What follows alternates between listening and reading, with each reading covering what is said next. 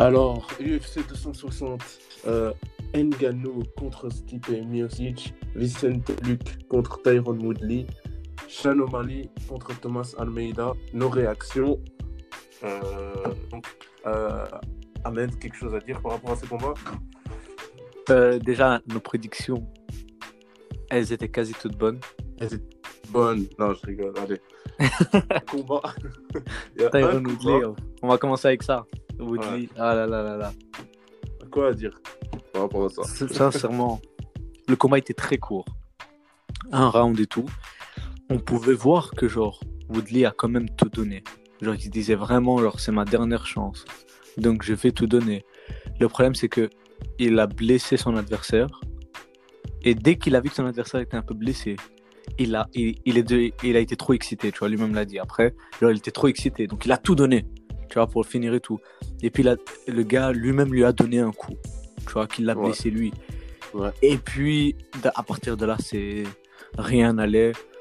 Ils ont fait que se donner des coups. Genre, c'était le, le meilleur combat de, de la soirée. Genre, ils se sont tous les deux frappés, frappés, frappés, frappés, frappés. Mais Tyron Woodley était beaucoup plus blessé que l'autre. Oui. Puis à un moment, il l'a emmené au sol et il l'a soumis. Alors ça, je m'attendais pas oh, Ouais. que c'est un spécialiste de la lutte. Il, il a perdu au premier round, Tyron Woodley. Il a ramassé une droite qui l'a vraiment un peu Ouais, assommé. il l'a envoyé loin. ouais. Et puis après, il a fait ramasser un coup de genou, un crochet gauche. Et là, il a commencé, ses jambes sont parties. Et puis, euh, ouais, et il, il était plus là, il était plus dans le combat. Et puis voilà, il s'est fait soumettre quand il était par terre, et ça c'est sûr. Et on s'y attendait pas, enfin je m'y attendais vraiment pas. Mais ouais. Et Surtout il qu'il est trop chaud à la lutte, tu vois. Je que c'est pas normal pour un gars comme lui de se faire soumettre. Ouais, Alors, ouais, il attend à tout sur ouais. ça. Mais après, il était assommé un peu. Voilà. Ah, Oui. ouais. Euh, il a ramassé une de ses droites. Mais maintenant, la vraie question, c'est est-ce que c'est la fin pour lui? Euh, sincèrement, je pense qu'on l'avait dit euh, dans le premier podcast. Pour moi, euh, il y a de très fortes chances que c'est son dernier combat parce qu'il avait déjà perdu les trois derniers combats. Enfin, ces trois derniers combats, il les avait tous perdus. Et donc là, ça fait un quatrième qu'il perd. Est-ce qu'il va revenir après ça? Euh, En plus, voilà. Il a Après, j'avais vu de- des trucs, j'ai vu des statistiques qu'il y a d'autres champions que quand ils sont devenus champions, depuis qu'ils ont été champions, bah, leur record après avoir été champion, c'était genre 1 et 5, 1 et 4, et même euh, truc Anderson Silva, à un Mhm. moment, il a eu une victoire, 7 défaites. Tu vois, après avoir, été, après avoir perdu le titre. Ah, ah, C'est quelque chose qui, c'est pas la première fois que ça arrive. C'est mhm. déjà arrivé, tu vois. Ouais, mais le truc, c'est que 4-0, wesh. Enfin, 0-4. Le truc, c'est que euh, Tyron Woodley, il a quand même 38 ans. Tu vois, il n'est pas en début de carrière.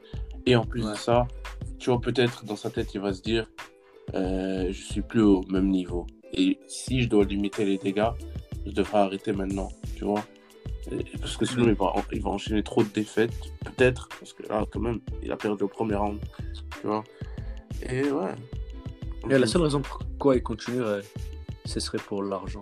Sincèrement, c'est tout. Parce que, surtout à son âge et au point là où il est descendu, il n'aura pas de combat pour le titre avant 4-5 combats, tu vois. Et il doit tous les gagner.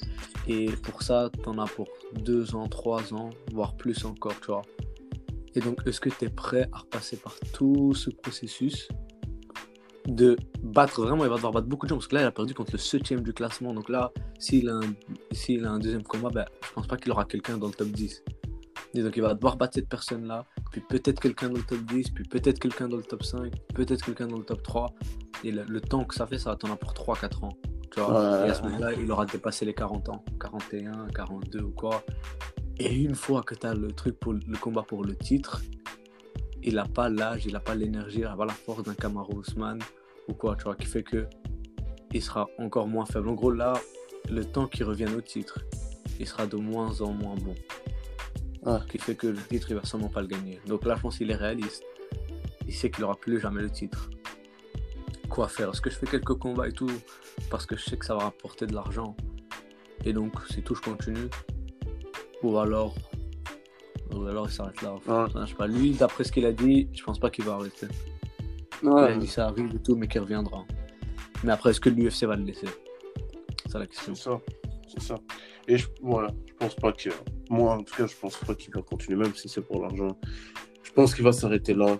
Euh, et euh, ouais, c'est ce que je pense. Donc voilà, ça c'est pour, c'était pour ce combat. Et je suis content euh, qu'il a perdu d'une certaine sorte parce que euh, Ah. un de nos amis va devoir. Enfin, il a raté son ticket qu'il a fait. Donc je suis très content. C'est une dédicace à toi, euh.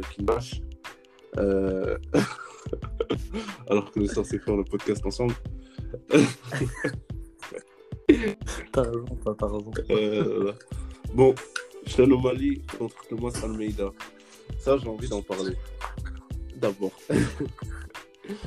Ce combat, il m'a fait rire parce que, en fait, déjà, Thomas Al- euh, Sean, O'Malley, euh, kiffe sa façon de se battre. Il se bat d'une manière.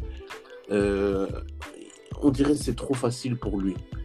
Et genre, il, il n'a il n'a aucune difficulté, on dirait, quand il se bat. Et là, euh, quand il a, quand il a battu Thomas Almeida au troisième round, alors, il lui a mis un coup à terre et euh, après il a fait un jump shot.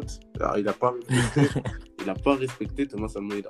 Ouais. Alors, ce, ce match, ce combat m'a fait rire. Mais euh, il, était, il était trop fort, Sean O'Malley. Et pour moi, ce combat était le meilleur de la soirée. Parce que, selon les. Enfin, les- les- ils, disent, ils disent que le, le combat euh, de la nuit, c'était Tyron Woodley contre Vicente Luke. Mais Ouais. pour moi, c'était. Non, non, mais je t'explique justement. Ouais. Tyron Woodley, Vicente Luke, c'est combat de la nuit. Euh, Sean O'Malley, c'est performance de la nuit, pour... enfin de, de, de la soirée. Pourquoi performance? Parce que tu vas pas dire ah ouais l'adversaire de Sean O'Malley, ah ouais il était trop chaud donc c'était la guerre le combat. Non, Sean O'Malley l'a dominé. Ouais, ouais. Tu vois ce que je veux dire? En fait, pour avoir le combat de la soirée, c'est quand les deux combattants ont ramené genre vraiment un sale combat. Et justement, c'est le combat de la nuit et chacun gagne 50 000, si j'ai bien compris, tu vois. Et puis, performance de la nuit, c'est quand tu as dominé ton adversaire complètement, tu vois. Et donc là, en gros, Sean O'Malley, c'était pas compétitif, tu vois. Donc, ça peut pas être combat de, de la nuit, tu vois. Parce que c'était juste pas compétitif. Ouais. C'est quand c'est vraiment compétitif que ça soit que c'est combat de trucs. hein. Mais il, il a été trop chaud Sean O'Malley et donc il a eu performance, donc il a eu 50 000 au calme pour son KO. Il a dit qu'il aurait préféré plus tôt parce qu'il l'a blessé round 1, il aurait pu le finir là. Mais euh, il a gardé son calme et tout, il a préféré tenir et il a mis KO round 3. Il a fait durer le truc et tout. Sincèrement, euh, et, et après là, les gens ils veulent qu'ils se battent contre euh, un autre là, une légende. Comment il s'appelle? Euh, Avec les noms. J'ai, j'ai, moi, j'ai pas vu encore ça, malheureusement. Donc, je pourrais pas te dire. Euh, mais ouais, c'est, c'est sûr. C'était. Ah, Dominique Cruz. Ah, ouais, Dominique. Ok. Il fait qu'ils se battent contre Sean O'Malley. Ah, ouais, j'avais pas vu ça. Ça, ça sera un sale combat. Ah, ça, sera un sale combat. Mais en tout cas, ce combat-là, voilà. Pour moi, c'est vrai que, ouais, en termes de performance, c'est clair que. Pour moi, c'est Sean qui a fait la meilleure performance. Même, je dirais. Bon, en, soi, Ouais. Francis Ngannou aussi. Il a eu la meilleure performance pour moi, Francis, de loin. euh, À cause de tout ce qu'il a fait, tout ce qu'il a mélangé et tout. aussi, peut-être le fait que ce soit Stipe Miocic contre qui se bat, non? Mais c'est ça, ça. Donc c'est vraiment. Sean O'Malley, ce qu'il a fait face à un gars comme ça, tu vois. N'importe qui, tu le mets contre quelqu'un qui a pas ton niveau. En gros, c'est c'est déjà un combat facile. Sean O'Malley venait de perdre, donc ils ont dû lui mettre un combat facile pour qu'il remonte, tu vois. Et donc, quand t'as un combat facile, tu peux faire un peu ce que tu veux. Et donc, lui, c'est un showman ou quoi, tu vois. Là, Sean serait contre le, contre le champion ou quoi, ou un Henry Cerudo, quelqu'un qui est vraiment chaud. Ah, il aurait pas bougé comme ça, tu vois. Ouais. Il serait pas en train de penser. là. Tu vois ce que je veux dire? Alors que Ngannou était en train de se battre contre le meilleur poids lourd de tous les temps. Tu vois, le meilleur des meilleurs des meilleurs. Et là, quelqu'un qui connaît pas la MMA, qui regarde le combat, Mm. ils ont l'impression que genre Stipe ne s'est jamais battu toute sa vie. Genre, c'est qui lui? Sans blague. Tu vois, j'ai des gens, ils ont regardé, ils ont fait Ouais, voilà, je savais qu'Ngannou allait gagner, ça se voyait, sait même pas c'est qui? Tu vois? Parce que quand tu connais pas, t'as ce truc tu te dis, Waouh, comment il a dominé. Alors, je m'attendais à tout, sincèrement, sauf ça. Je savais qu'Ngannou allait le mettre KO, je l'avais senti et tout. C'est vraiment soit Ngannou le mettre KO, soit Stipe décision. Donc, il y avait ce truc où Stipe a tenu 5 rounds avec lui, il a réussi à le tenir au sol, il a réussi à le dominer. Est-ce qu'il peut le refaire? Et donc là, je m'attendais, en fait, je m'attendais à un Ngannou qui allait être calme dès qu'il allait trouver le bon coup, donner et le mettre KO. Ça, c'est la vision que j'avais en tête. Mais là, euh, Stipe qui essaye de l'emmener au sol round 1, et non seulement il a défendu le takedown, et puis lui-même l'a ramené au sol. Je pense que Stipe, quand il a vu ça, il s'est dit c'est fini. Genre, même moi, même les présentateurs, ils l'ont dit après. Quand ils ont vu Ngannou défendre le takedown, ils se sont dit c'est fini. Sincèrement, c'est fini. Parce que c'est l'arme la plus forte de Stipe. Et là, pas seulement il l'a arrêté, mais il l'a retourné contre lui et il a commencé à lui mettre que des coups au sol. Et puis il lui mettait que des kicks. Et puis un high kick, je savais pas que ses jambes pouvaient aller aussi haut à Ngannou. tu vois, il a mis high kick à la tête. il a vraiment tout fait. Il a vraiment fait de la MMA. Tu vois, tout, tout, quelque chose qu'il n'a jamais fait. C'était toujours les points, les points, les points.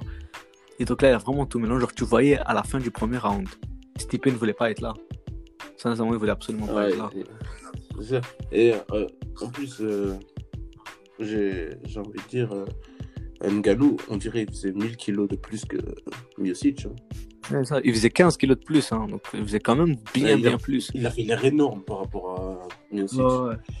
Mais ça, c'est la faute de. En fait, il avait fait cette technique avec euh, euh, Cormier. Il s'est dit, je vais être plus léger, tu vois. Comme ça, ça me permet de bouger plus facilement, tu vois. Parce qu'après, c'est logique. Toi, ton but, c'est de ne pas te faire attraper par Ngannou. Plus t'es lourd, plus il y a de chances qu'Ngannou t'attrape, tu vois. Donc, dans la tête de Stipe, il aurait pu finir le même poids qu'Ngannou, tu vois. Physiquement, il est capable d'aller au même poids qu'Ngannou, tu vois. Mais il sait très bien qu'il va pas mettre KO Ngannou. Personne n'a jamais mis KO. Donc, il sait qu'il va pas le mettre KO. Donc, tu as deux possibilités. Je, vais, je deviens énorme. Et donc, j'essaye de le mettre KO. Et il essaye de me mettre KO. Mhm. Ou alors, je deviens plus léger. Et ça, ça me permet de pousser rapidement, tu vois. Et de genre esquiver ses coups, éloigner, l'emmener au sol, tout ça. Et le problème, certains disent, c'est qu'il est venu beaucoup trop léger. Et ça, ouais, tu vois, il aurait dû venir, aller avec 3-4 kilos au moins de plus. Comme son dernier combat. Son dernier combat, il a réussi à l'emmener au sol. Là, en fait, il est tellement léger que s'il essaie d'emmener Ngannou au sol, Ngannou ne faut pas bouger. tellement il est léger par rapport à lui.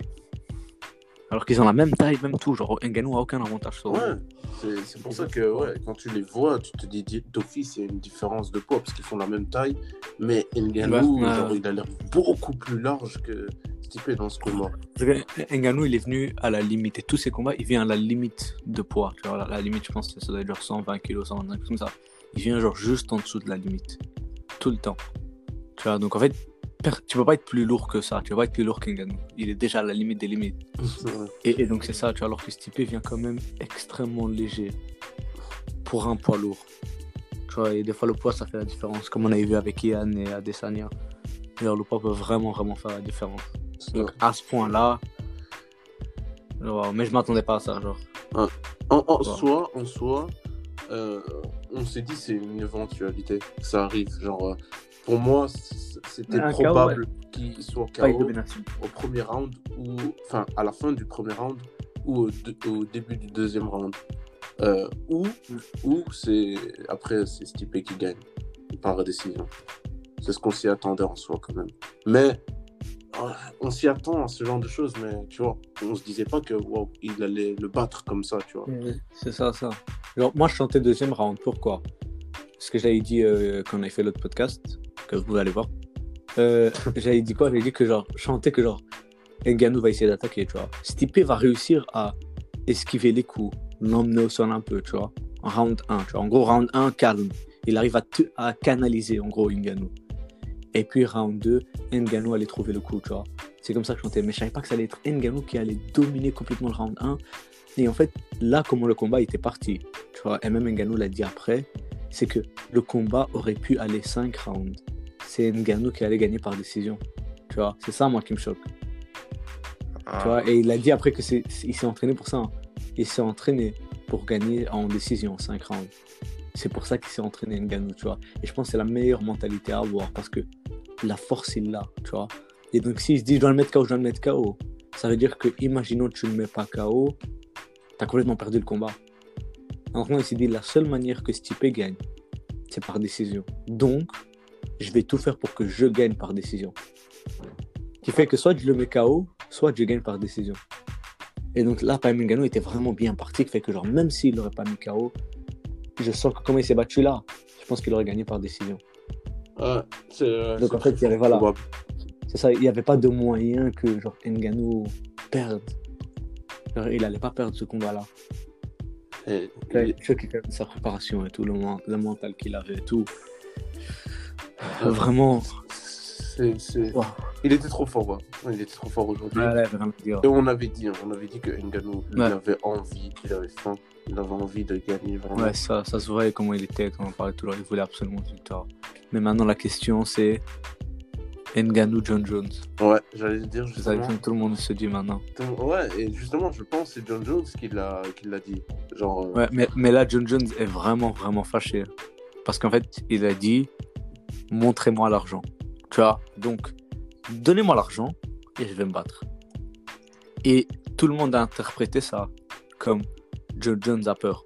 Et même Dana White l'a dit, tu vois. Il a dit à, à la conférence de presse d'après. Ça, ça a énervé John Jones. ouais, il était Il énervé. contre dit-.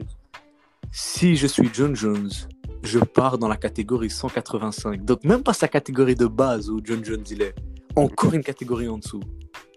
Tu vois Genre en disant, ouais, Ngannou il est vraiment trop chaud. Moi, je suis John Jones, je fuis, quoi. Tu vois Et donc là, là, comment Dana White a parlé, genre, c'est pas comme ça que tu parles un peu. Et après, John Jones, il veut être payé. Et parce qu'il veut être payé, les gens veulent automatiquement disent que c'est parce qu'il a peur et il veut pas et tout, tu vois. Après, il a fait une vidéo sur Insta où il a dit c'est pas parce que vous avez peur que moi j'aurais peur. Tu vois Il a dit il veut être payé. Et après, c'est vrai parce que John Jones, il est payé comme n'importe qui alors que c'est pas n'importe qui. Tu vois, genre, il gagne pas 10% d'un McGregor dans un combat ou quoi. Tu vois, il gagne pas la moitié de ce que Adesanya gagne pour un combat et tout. Ouais. Alors qu'il a le potentiel, il a le truc et encore, genre, les gens sont vraiment, vraiment fans de John Jones. Tu vois, donc tu veux pas dire, ouais, non, de toute façon, ce combat sont pas intéressants. Ouais, c'est Ah, sûr. C'est le meilleur combattant de tous les temps, là, de UFC. Les gens veulent le voir. Donc, un Ngannou John Jones, ça va rapporter des millions. Si pas des milliards, tu vois. Donc, la vie, tu dois le payer. Sincèrement, tu dois le payer. Donc, je comprends, tu vois. Parce que même John Jones, il dit McGregor, il veut être payé des milliards. Vous dites, ouais, c'est logique. Moi, je vais être payé des milliards. Vous dites, j'ai peur. Tu vois, c'est quand même genre McGregor, il se serait pas battu pour Poirier, enfin, avec Poirier. Si c'était pas pour des millions et des millions et des millions et des millions. Tu vois, c'est la seule raison pourquoi il s'est battu contre Poirier. Et il est payé tellement beaucoup pour se battre McGregor. Tu vois, John Jones ne devrait pas, devrait pas gagner forcément ce que McGregor gagne, mais il devrait quand même être vraiment, vraiment bien payé. Et si on l'a pas vu là maintenant depuis plus d'un an se battre, c'est à cause de ça. Tu vois, c'est genre la- le plus grand combattant que UFC a jamais eu et il est pas assez bien payé. Donc pourquoi est-ce qu'il viendrait se battre? C'est Tu vrai. vois, donc là, j'es- j'espère qu'ils vont régler ça, tu vois. Ouais, Comme ça, au moins, on va voir le combat. Mais te dire qu'il va gagner, sincèrement, je sais pas. je sais pas. Je pense, je pense que le favori, ça sera Ngannou de loin. Dans les papiers, tout sera de loin le favori. Après, Joe Jones. Ouais, c'est John Jones. euh, ouais. Et c'est sûr que... quand tu regardes Ouais. les combattants contre qui John Jones s'est battu, euh, il n'y a, personne qui pourrait avoir la force de Ngannou. Donc on pourrait pas imaginer qu'est-ce qui pourrait Ouais, se passer ça. dans ce, dans ce, dans ce truc-là. Parce que Mm, il a, il a, il a jamais été mis KO, tu vois, John Jones. Ouais. Ce genre de choses, ça n'existe pas, tu vois, dans sa carrière. Et donc, c'est, ouais, c'est, c'est un truc de fou. Genre, t'as quelqu'un qui est euh, très fort dans, dans ça. Et puis, t'as John Jones. Ben, John Jones, lui, c'est pas vraiment les KO son point fort ou TKO. C'est... En fait, il est bon Ouais, il va en jamais tout. le mettre KO. Il est bon en tout. Ça, il va jamais le mettre KO. Peut-être le soumettre, peut-être décider, Ouais, tu ouais. vois. Mais il est, il Mais- est bon en tout, c'est ça qui est bien. Mais c'est ça, ça. Donc, moi, personnellement, jamais, jamais, jamais, je vois Stipe battre John Jones. Jamais. Ouais, c'est Tu vois. ouais, non. non. Et Stipe a réussi à battre Ngannou une fois. Tu vois Hmm. Et j'ai vu des gens en parler, il y avait Shelsonen et des trucs là. Michael Bisping, ils ont parlé et tout. Ils ont dit clairement, John Jones n'a aucune chance. Mais il a ce truc qu'il a toujours fait gagner plus que n'importe qui. C'est son stratagème. Les stratégies qu'il utilise et tout. Ouais. Et la manière, parce qu'on a tous des stratégies, mais la manière qu'il arrive à appliquer ces stratégies dans le plus grand des calmes. Son coach va dire fais ça, ça, ça, ça. Et il va faire exactement ça. Tu vois. Et donc le fait quand même si on lui dit ouais, garde Ngannou au sol, nanana et tout, tu vois. Mm. John Jones, je le vois pas stresser. Si c'est ça le plan qu'il doit faire, c'est exactement ça qu'il va aller faire. Tu vois. Après, Ngannou, comme on a dit, il suffit d'un coup. Et est-ce que tu peux éviter ce coup-là pendant 5 rounds Tu vois. Après, contre un long gars comme John Jones qui arrivera à bouger tout, et la différence de poids entre ça, en Ngannou John Jones sera plus petite que Ngannou Stipe. hein. Parce que John Jones, là maintenant, il est devenu bien plus lourd que Stipe. Était ce combat-là, tu vois. Ouais. Donc en fait, tout dépend de ce moment. Et j'aime- en fait, j'aurais aimé voir John Jones faire un combat poids lourd avant de s'attaquer à Ngannou, tu vois. C'est ça que j'aimerais voir. C'est tu prends un poids lourd qui est bon, par exemple, le troisième, quatrième, peu importe de la catégorie. Tu le mets face à John Jones. Il se bat contre John Jones. Si John Jones gagne, à ce moment-là, il se bat contre Ngannou. Ou alors il se bat contre Stipe, ça serait intéressant. John Jones se bat contre Stipe. Le gagnant se bat contre Ngannou. Qui fait que Stipe, s'il gagne, il a le droit à sa revanche comme Ngannou. Vu que c'est 1-1, il mérite d'avoir sa revanche contre Ngannou. Et si John Jones gagne, ben il a son combat contre Ngannou. C'est vrai. Donc, C'est c'est logique. Ouais. euh, ouais, c'est une question de contrat et tout, tout ça. Et ouais, et moi, je vais pas te mentir. euh, Enfin, on est là pour les, les, les grands combats, tu vois. Et genre, moi, j'ai clairement envie de voir euh, John Jones contre euh, Ngannou. Parce que c'est le genre de combat où je ne sais pas ce qui va se passer. J'ai jamais vu John Jones être mis KO. Je peux pas, je peux pas imaginer ça. Mais c'est un truc Ouais, ça, est-ce que j'ai envie de le voir Putain, frère. C'est monsieur, le chaos que j'ai vu que Stipe, comment il est tombé, c'est mon cerveau n'arrivait pas à imaginer Stipe comme ça par terre. C'est le genre de personne, en fait, comment il était dominant et tout. Je pouvais pas l'imaginer par terre comme ça, tu vois. C'est comme m'imaginer Adesanya complètement KO, tu vois. Ouais, ouais. Ou un Khabib complètement KO. C'est des trucs où ton cerveau n'arrive pas à se créer cette image dans sa tête, tu vois. Et c'est ce que j'avais avec Stipe. Même si je chantais qu'Ngannou allait le mettre KO, tu vois, c'était quasiment sûr. Mais j'avais pas la photo dans ma tête de à quoi il va ressembler KO, parce que je le voyais pas. Genre, je le voyais pas. Et quand j'ai vu l'image, surtout comment il est tombé KO, waouh. Je suis choqué. Vraiment, j'étais choqué. hein. Ouais, Nganou l'a, l'a, l'a, l'a tué, hein, clairement. Et euh, donc voilà. Euh, je pense qu'on a tout dit hein, par rapport à l'UFC 260, enfin les plus grands combats du UFC 260, bien sûr, parce qu'il y a d'autres combats aussi. Euh, et donc voilà. Et maintenant, euh, on va parler de la boxe. Donc, Povetkin. hein? Povetkin. Qu'est-ce qui t'est arrivé, Povetkin? Regarde, j'ai un truc que je vais te dire. Je me rappelle de ce que j'avais dit dans le podcast euh, d'avant. J'avais dit que euh, je vois Dylan Dylan White, euh, Dillian White gagner euh, par KO, mais pas dans les premiers rounds, c'est-à-dire pas le troisième, quatrième, etc. Le truc, c'est que Moi aussi, moi aussi. le truc, c'est que en fait, ce qui s'est passé, je m'y attendais pas. Genre, Dylan White, genre, il, il est, il est parti. En fait, c'est, c'est, Il a tout donné. ouais, il est parti. Round 1, il a tout, tout, tout donné. Il, a, il a failli mettre KO Povetkin au premier round, en fait. Ouais, mais en fait, tu le voyais, en comment il chargeait ses coups. ouais, Quand on dirait jouer à Smash Bros, quoi. Genre, tu le vois charger son coup, donner toute son âme. Qui fait que ce coup te touche, t'es mort. Mais ce coup ne va jamais te toucher parce qu'il est extrêmement lent quand tu charges un coup comme ça. Et encore, tu le vois arriver. Ah ouais. Tu vois, mais j'ai vu que, genre, il a absolument tout donné, tout. Et il y a des moments où, genre, il a touché vite fait Povetkin, round 1, round 2, il a- enfin, round 1, il a vite fait blesser tout. Mais Povetkin lui donnait aussi des coups. Tu vois. Et à ce rythme-là, je voyais Dylan White beaucoup trop donné pour absolument le mettre KO. Et puis Povetkin, bam, un coup bien placé et il ferait tomber Dylan White derrière. Surtout que cette fois-ci, Dylan White était beaucoup, beaucoup plus vulnérable vu qu'il mettait pas sa garde du tout, du tout, du Je te jure, Je m'attendais pas à ça. J'étais frustré Ouais, par ouais, ça. ouais. Moi, moi j'avais peur, j'avais peur parce que je me dis à tout moment, Povetkin va mettre le grand coup, tu vois. Et tu voyais qu'il attendait ce grand coup. Et puis en fait, après le round 1, il s'est calmé direct, Dylan White. Genre, on lui a dit, c'est coach dur, calme-toi. Parce que à ce rythme-là, il allait tomber KO Dylan White encore. Genre, il allait tout donner, plus avoir d'énergie, tomber KO. Puis, round 2, round 3, round 4, il se calme. De round en round, il se calme. Et à chaque fois, il donne un coup à Povetkin. Povetkin lui rend un coup. Il donne un coup à Povetkin. Povetkin lui rend un coup. Et arrivé vers la fin, il donne un coup à Povetkin. Dès que Povetkin va lui rendre un coup, il esquive ce coup, puis il redonne ce coup. Et donc, en fait, Povetkin ne le touchait plus. Petit à petit, petit à petit et tout. Et puis, round 4, il a senti une opportunité. Oh, il s'est transformé en démon. Il a tout donné. Il a tout lâché. Ouais.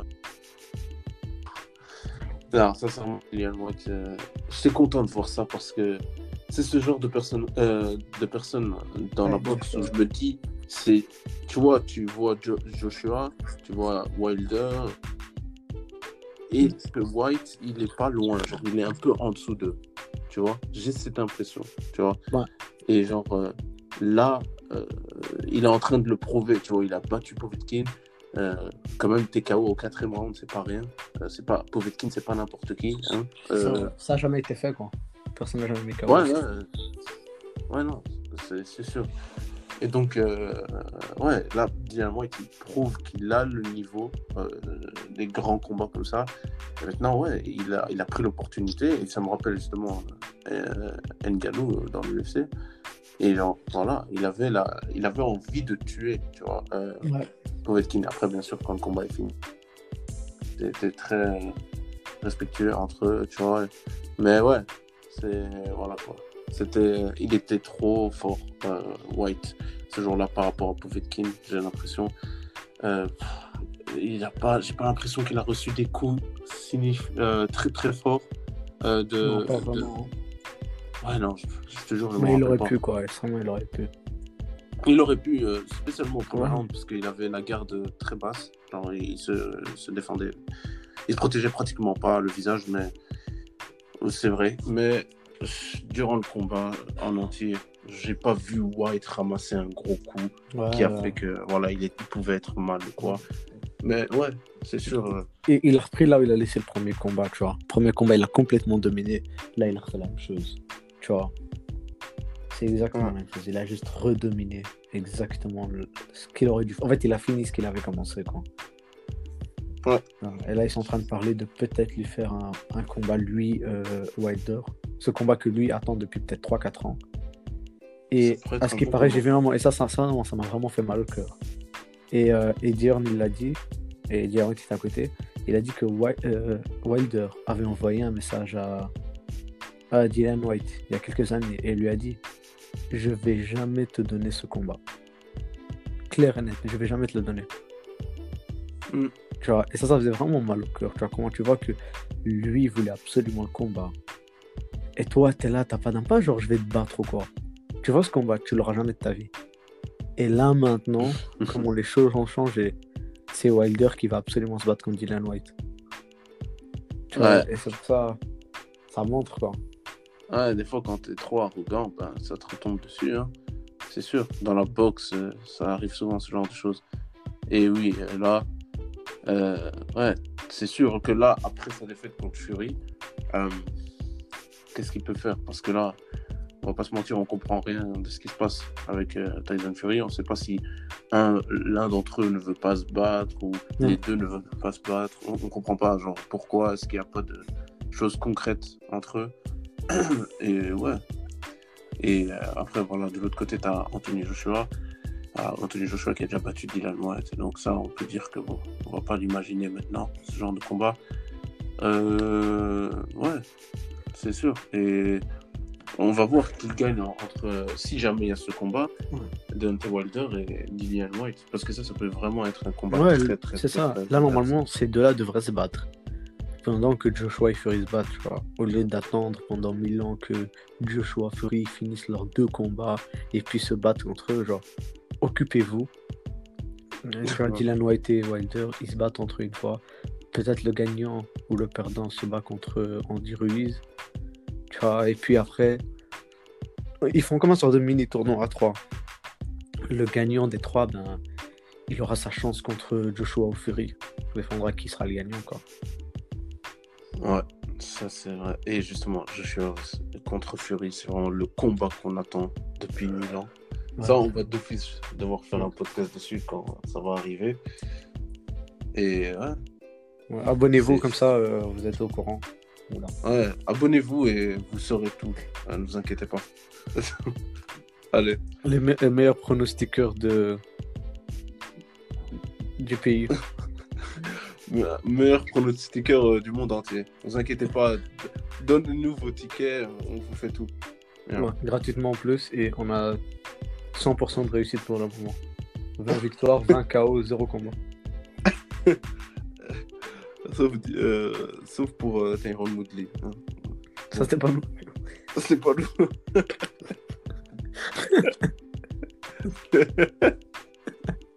C'est Azad, son adresse en description. C'est pas nous, c'est pas nous, c'est bon. C'était pas nous. Vous avez entendu d'autres personnes. Allez. Bon, on va s'arrêter là. Abonnez-vous et on fera d'autres d'autres podcasts pour tous les autres combats qui vont venir. D'autres sports aussi, le foot, basket, on fait de tout. Voilà, sur ça que ça va le cardio. Parce que Voilà. cardiovasculaire. Et, euh, ouais. Et j'avais quelque chose à dire aussi par rapport à ça. C'est que ouais, là pour l'instant on fait des trucs euh, très euh, combat de sport, euh, sport de combat pardon. Mais après on va vraiment se diversifier dans tous les sports. Et puis après c'est peut-être en dehors du sport. Donc euh, la vie.